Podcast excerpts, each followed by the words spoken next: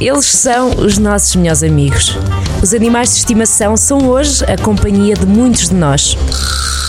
Sobre eles escreve-se muito, mas será que os conhecemos verdadeiramente?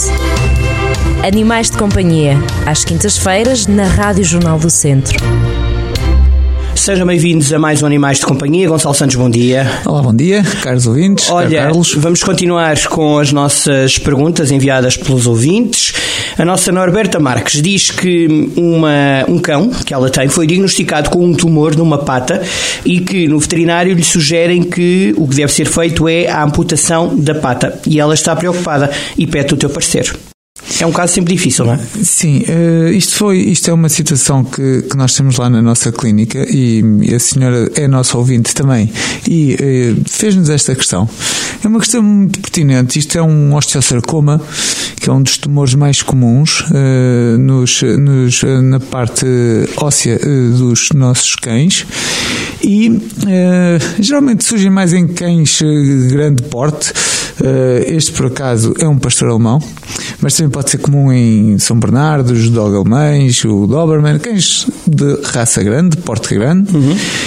e geralmente em cães mais idosos.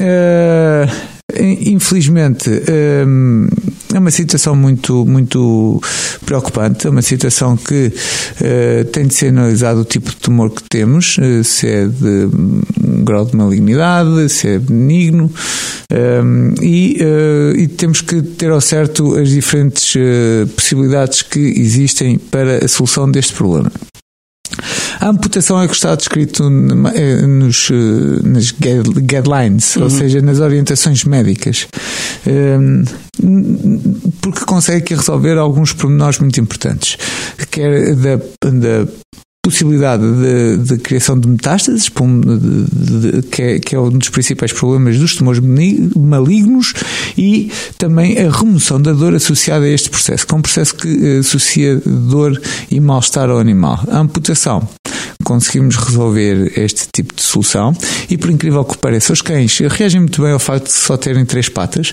conseguem fazer uma vida perfeitamente normal. Então, se for um dos membros anteriores, eles adaptam-se muito melhor do que um ser humano, não é? Nós só temos duas é pernas. Uhum. Eh, uma, uma, uma, perna para nós eh, vai nos constrangir a vida por completo.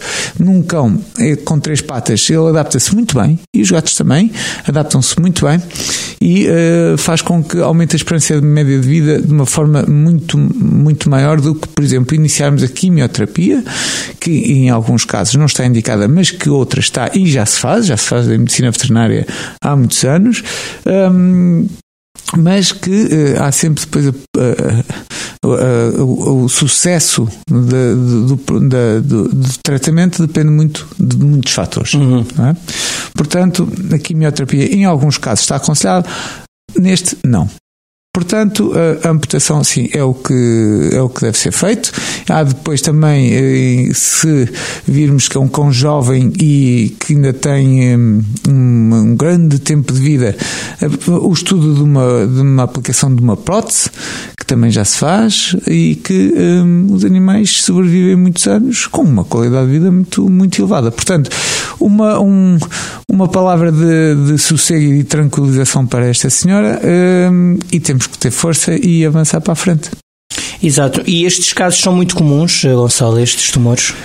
Eh, é um dos tumores mais frequentes, um, principalmente em cães eh, grandes e idosos. Também? Sim. Em cães não castrados, uh, que, que, que, são um bocadinho obesos, a prevalência também é um bocadinho maior. Também? uh, está associado à obesidade.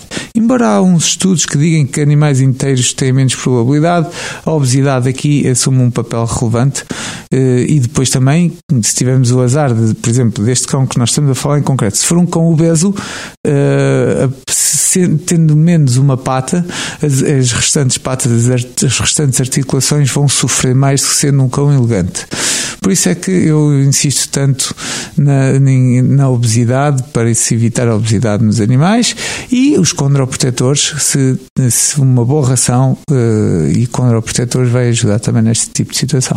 E já aqui referiste soluções para combater esta obesidade nos animais, não é? Passeios. Sim, sim. Eh, Passeios, uma alimentação light, alguns truques para durante a alimentação do animal, que já falámos aqui algumas vezes, e, uh, claro, uh, evitar comidas caseiras, claro. Pois, esse é que é o grande problema. É. E é o teu principal combate aqui há três anos, praticamente, é as comidas caseiras. Eu qualquer dia trago um gravador aqui e, e passa a cassete. Passa aqui uma cassetezinha.